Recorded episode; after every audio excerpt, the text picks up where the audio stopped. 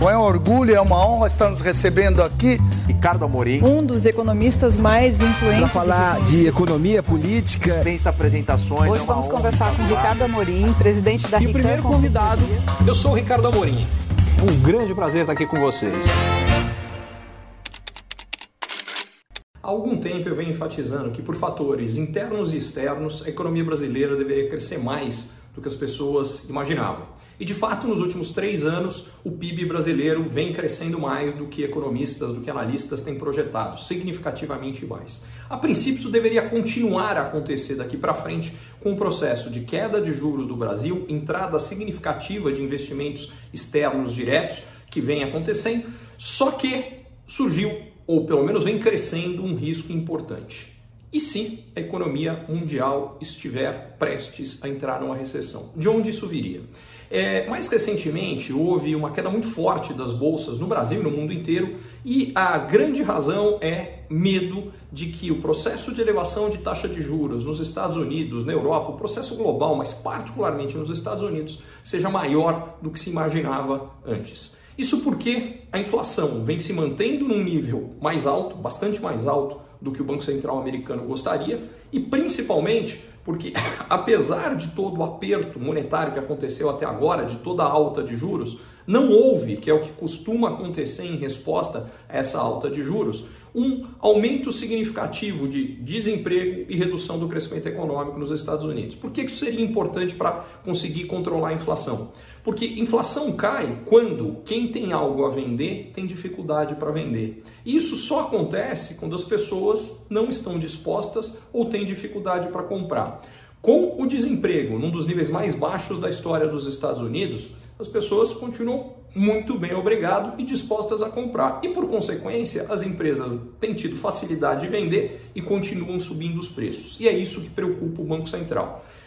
Se a gente de fato tiver um movimento de alta de juros muito maior do que o que se imaginava antes, o que pode acabar acontecendo é que, ao invés de ter uma redução relativamente suave do crescimento americano, de uma hora para outra, esse crescimento possa vir a colapsar numa eventual recessão mais grave e até, talvez, com uma eventual crise financeira.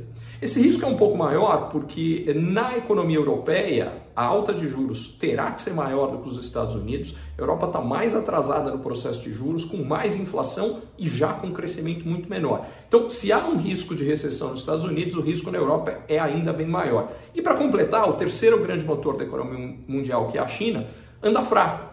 E, ao contrário dos Estados Unidos e Europa, que estão tendo que segurar a inflação, a China não tem esse problema. E ela vem cortando juros. Aliás, foi o primeiro país no mundo recentemente a cortar os juros. O Brasil, aliás, foi o terceiro.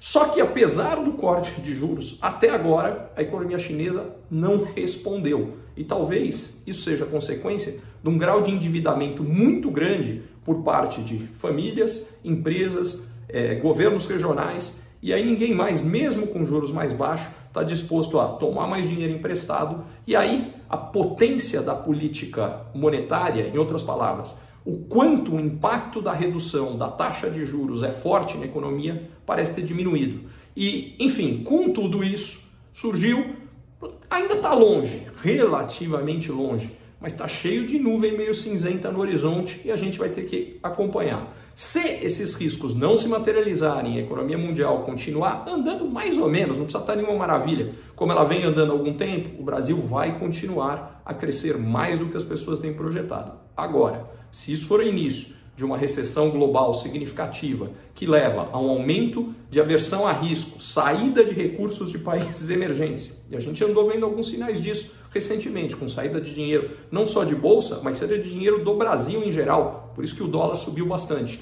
É, se isso continuar, o que vai acabar acontecendo é que o Banco Central vai ter muito menos espaço para cortar juros, porque a alta do dólar encarece os produtos importados e alimenta a inflação no Brasil. Com menos corte de juros, a gente vai ter menos expansão de crédito. Com menos expansão de crédito, a gente vai ter menos crescimento no Brasil. É importante acompanhar tudo isso bem de perto. Curtiu esse conteúdo? Assine para receber quando cada um dos próximos for publicado. E se de repente você achar que algum colega, amigo ou alguém da sua família pode gostar também, lembre de compartilhar. Até a próxima!